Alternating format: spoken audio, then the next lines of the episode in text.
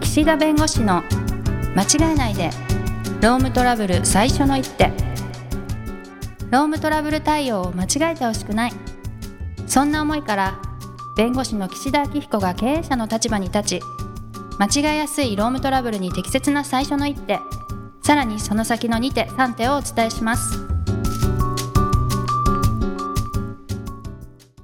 皆さん、こんにちは。弁護士の岸田明彦です。こんにちは、ナビゲーターのとちおえみです。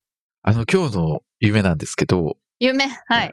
あのね、こう、自分が後部座席に乗ってる車でね、なんかね、立教というか橋、は橋桁にね、激突する夢を見まして、えー、誰が運転してたんですかなんか知らないけど、修行顧問の社労士の先生が夢に出てきたんだ。はい で。別にその先生と全然その最近やりとりもしてないのに、は出い。てきて、で、二人とも無事なの。おー、はい。全然、無傷。はいうん。でももう完全に正面から行ってんのよ。車ボロボロですかいや、いボロボロじゃないのよ。 そうなんだ。で、はいはい。二人とも警察も救急車も呼ばずに、なんか仕事場に連絡してるっていう、えー、そういう夢でした。はでい。よ僕かった夢です占いが好きなんで、いやあなんでだろうと思占ったんですかう。うんうんで。後部座席に座ってる時点でなんか他力本願なんだって。そうなんだ。で、やっぱ はい交通事故っていうのはなんか車で進んでる道にぶつかるんで、なんかこう、計画がうまくいかないとか、あんまいい夢じゃないらしくて。うん。うん、まさ夢にはならないけどっていうふう はい。に、いう夢を見ましてね。も他力う、本願なんていうんですか。もう、気分が悪いんですよ。助かっとたちょのさん見ないんでしょ夢は。あ。でも最近見ますね。でも忘れちゃったな、もう。最近見たのありましたよ。え、ど、どんなやつですかなんか忘れちゃったんですよね。その時は覚えてたんですけ ど、はいはいはいはい。やっぱり忘れちゃいますよね。なんかあれですかね、こう、短期間とか、こう、短い時間寝てる時の方が見ますそれともしっかり寝てる時の方が見ますか夢って。うーん。でもどうせ、あの、しっかり寝た時も最後のちょっとに見てたかどうかだけですよね。覚えてるかどうかって。まあそうですね。だからあんまり関係ないかもしれないですね。うんうんうん。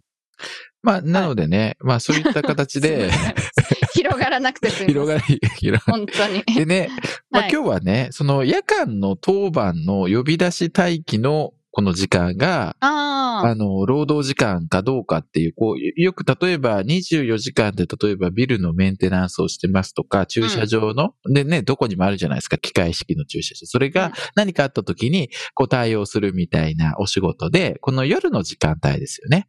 この時間帯に、別にオフィスにいなくていいんだけど、まあ家でね、何かあったらその車用携帯持たされてて、何かあったらい行ってねと。行った時に、この、ずっとその、夜間の時間全体が労働時間なのか、その対応した時だけが労働時間なのかみたいなところが、まあ問題になる。これがいわゆる待機時間というものが労働時間かどうかということで争われるところなんですけど、あ。はい。どう夢からあんま繋がんなかったですか、 はい夜だけどね。夜だけどねっていう。夜、夜つながりで。はい。労働者側の方はどういうかというと、結局自分が当番だと。で、何かあったら、例えば機械式のこの駐車場のメンテナンスだとしましょうか。はい。あの、何か連絡があったら行かなきゃいけないわけでしょはい。そうすると、まず旅行に行けないとか。うん、確でかに。車に乗るとするとお酒が飲めないと。ああ、確かに。うん。だとすると、これは行動を制限されてるし、何かあったらすぐ対応しなければいけないと。ハラハラドキドキしてると。はい。そうですうね。んだからこれは、全部は労働時間じゃないかとうん。いうご主張ですね。はい。で、会社としては、いや、基本的に、まあ、お酒はダメだけど、まあ、それ以外のことは基本自由だし、家だし、もう好きなことやってていいと。うん。なので、これは、あの、会社が指揮監督下に全部置いてるわけじゃなくて、その対応した時だけなんじゃないかということで、会社は主張すると。はい。でこれって結構結論が分かれることによって、かなりの時間数に差が出るわけですよ。うん。で、都庁さんだったら、あの、まあ、当番って、そう、例えばその、まあ、なんていうかな、その、どういう時に自分だったら、自分がその当番を担当させられて、この深夜ですよ、夜ですよ。はい。俺はもう全体が労働時間でしょっていうふうに感じるか。逆に、まあ、これぐらいだったら、まあ別にそこは、まあ当番だから仕方ないよねって思うか。なんかその基準とか、どういう状況だったらってありますなんか。え、でもずっと起きてなきゃいけないとしたら、うん。結構厳しいですよね、やっぱ。ああ、なるほど、なるほど。労働時間としてもらわないと。起きてろってやつですね。本当は寝い。たいのに、はいはいはいはい。絶対電話取んなきゃダメとかだはいはと、い。かもしれないです ね。じゃあ、あれですね、その、寝てるか寝てないか。寝てるか寝てないかは結構ありそう。はいあとは他にうん。あとはうんまあ、お酒飲めないのはそんなに、旅行行けない。まあ、そうですよね。ううんん。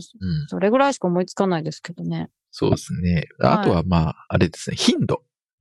うん。めちゃくちゃ電話かかってくるのか、当番とは言いつつほぼかかってこないのか。これもね、結構確か重要になんで確すかよにね。確かに。でも電話かかってきたらもうそれで、あの、で出なきゃいけ労ない。働時間に入るよあそうこはにはねなる、わそけこではすよねね。。はいはい。はいはいはい。うん。それによって待機の時間もやっぱり負荷が違うってことですね。そうそうそう。あああ、確かに。全然違います、と、はね、やっぱ予備の人がいるかどうか。要するにあなた今日担当だけど、はい一はい応はあいなたが起きれなかったり何かあった時にサブの人がいると。っはいはいはいはい。ていうね、このね、予備の人がいるとすごく重要なんでね。あ、そうすると割と、一家ってなりやすいってことですかうん、あの、一家ってなっちゃいけないけ ど、万が万が一の時に、うん。のそのプレッシャーみたいなのがだいぶね、軽減確さかれにるん確かにで確。かに。うん。なので、まず行動の自由がどれぐらいあるか、場所的うんうんうん。な制約と、あとはその行動そのものの制約のがどれぐらいあるかっていうことと、はい。あとはその頻度ですね。対応の頻度が、まあ、ほぼないとか、あの少ないよねってことになると、まあ、それは、あの、すべてを労働時間ということではないよねというところですね。はいはい。あとはその予備の人がいる。インド。はい。予備の人がいることによって、そのプレッシャーがかなり解放されるというかうんうね、んうんうんプレッシャーが解かれると。まあ、いうことで、こういったものを総合して判断して、そこは、まあ、労働から解放されてるとか、使用者の指揮命令下から、まあ、離脱をしてるというところを、まあ、認定してもらえるとということなんで、このはい夜間当番は、すごいそういう意味では、あの、神経使わないと、もう0か100かの議論なんで、全部労働時間って言ったらかなりの時間になり、で、労働時間じゃないよって言われれば、それは、その深夜分の対応の部分だけ払えばいいので、その、間っていうのが存在しないってことなんですね。そう、裁判所は、もう、うんあの、勝ちか負けかしかないんで、うん。 7割勝ちとかはないわけ。例えば、これ半分働いてるよねみたいなことはないってことですね。そこはね、労働時間の認定の問題としてはあり得ると思います。この時間からこの時間までは確かに働いてた。で、ここからここは違うよねっていう形で、やるあーことはあります。でも、その、時間の間は白か黒かになってるそうそうそうそう。グレーではないってことですね。そうです、そうです。うんで裁判所そういうのがあればいっいて辛いよね。はいだ って、これ明らかに怪しいけど、証拠が足りないから、うん。ね、怪しくってもというか、どっちか勝たせようとしても、証拠がちょっと足りないから、うん、まあ証拠があと足りないけど、じゃあ60点みたいなのができないんだよね、 できないんですね。ううんん、そうじゃなあんだ。結局はっきりしない以上はゼロだよとかいうことになっちゃうんで、はいはいはいはいまあ、そういう事案はね、ほとんど和解のところで、うんまあそういうふうにどっちに転ぶかわかんないから半々でどうですかとかっていう和解を裁判所の方で勧告されたり提案されるってことはあるんですけど、うんなるほまあ、ど判決までいくとね、とはいいはいうところで、で、この特にこの夜間の待機とかっていうところになると、やっぱりこうゼロか1000番かみたいな話になってきて、なかなかね、折り合いがつかないのよ。譲りたくないですよね、どっちも。うんはい。半分って言っても500でし ょまあね。だから、あの、労働者としてはせ1000万もらえるのに500万になるのもあれだし、会社としてもいきなり500万払うと、他の人にも波及するしっていう問題があって、うんこれであの、裁判例があってですね、システムメンテナンス事件、令和4年、札幌高裁、令和4年2月25日というものがあって、で、これはですね、あの、夜間当番の人、やっぱりこれサブの人がいたんですね。このメインの人とサブの人がいて、で、なんかね、こう、事務所に待機してた、事務所と家とあるんですけど、事務所に待機してた時間は、これは労働時間と。はい。で、家に帰ってからについては、まあ、ここは労働時間ではないというふうに判断してるんです。うん。はい。うんなので、家に帰ってからは確かに遠方に出かけたり、ね、飲酒をしたりはできないけど、それ以外の行動がまず制約されてないと。はい。だって別に食事、入浴、就寝、買い物。うんうん。別にいいわけ。はい。なので、別にこう、私生活を営むには、まあ十分可能だったと。うん。確かに映画は見れないかもしれないですね、映画館で。あはいはい。で、オフにしちゃうからね。はい、そうそうそう、特にね、レイトショーみたいなね。うんうんうんうん。見れない けれ夜どのやも、つ。はい。そう、それ以外はっていうところと、あとはですね、この、入電、電話の確率なんですけど、はい。だいたい当番の時に1回以上電話がある確率が約33%と。あはいはい。で、1日あたりのその入電回数がまあ1.36回と。うん。これを多いと見るか少ないと見るかなんだけど、うん。これはね、僕の感覚では多かったの。あはい、はい。だって1日1回かかってくる確率が3分の1あるわけだから。うんうん。だから、結構ね、多い方だと思うの。今までのサイバー例からすると、ビルメンテナンスとかで緊急通報があるのが、例えば1ヶ月のうち1回もないとか、そういうレベルなのよ。はいはいはい。だけど、今回のうんサイバー例見ると、やっぱり1回あたり、1日1回かかってくる確率が3割だから、うん。結構多いなっていう感じなんですけど、まあそれ日にでよも、では3回、4回かかってくるってことですもんね。時もあるってことだよね、平均だから。はいはいはいで、0回の日もあるだろうし。うんうん。なんで、ただ、裁判所的には顧客対応が、まあそ、そこまでね、多いとまでは言えないと。うーん。うん。なので、皆無だと言えなければいけないというよりも、多くないよねっていう、なんかこう、レベル感、こう、なんかちょっと変わってきてるような気がするんですけど。はい。なので、この、いわゆる場所的な拘束で、まあ、家で自由に過ごしていいというところと、予備の人がいるっていうところと、あとは、まあ、回数が、まあ、1日にかかってくる可能性が3分の1、33%ぐらい。というようなところが、まあ、一つのね、あの、指標になるかな。そういう場合には、そこの夜間の当番の日についても、全部が全部労働時間ではなくて、その対応した日だけが労働時間だと。まあ、いうようなことを、まあ、言っているものもあるんで、このシステムメンテナンスの場合は、うん電話かかってきたら行かなきゃいけなかったんですか現場に行かなきゃいけないですね。あ、電話で解決とかはしないんだ。あ、電話で解決することもありますし、現場に行くこともあります。ああ、なるはい。ほど、なるほど。ははいい、はい、はい。そうね。で、で電話1回あたりの、まあ、作業時間が、まあ、1時間ちょっとというようなところうで、ーん。まあ、1回そういうのがあると1時間くらいは対応することもあるんでしょうけど、うーん。うん。まあ、だから、結構この夜間の時間帯の仕事というか、は24い時間で対応しなければいけない仕事の人は、もうそういうふうに対応を決めるかね。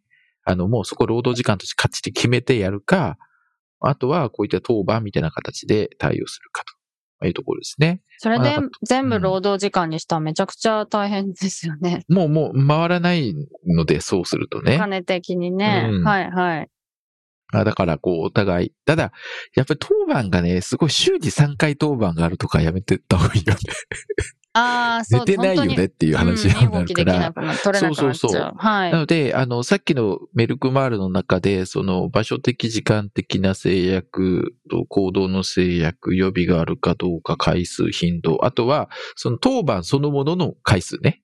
はいはいはい。うん、これは、その当番が多いとか少ないとかっていうのはあんまり言及してるものがあるのかわかんないけど、でもやっぱり自分個人的に、例えば週に3日も4日もね、当番があったら、寝れないじゃんってなるんで、はい。なるなる。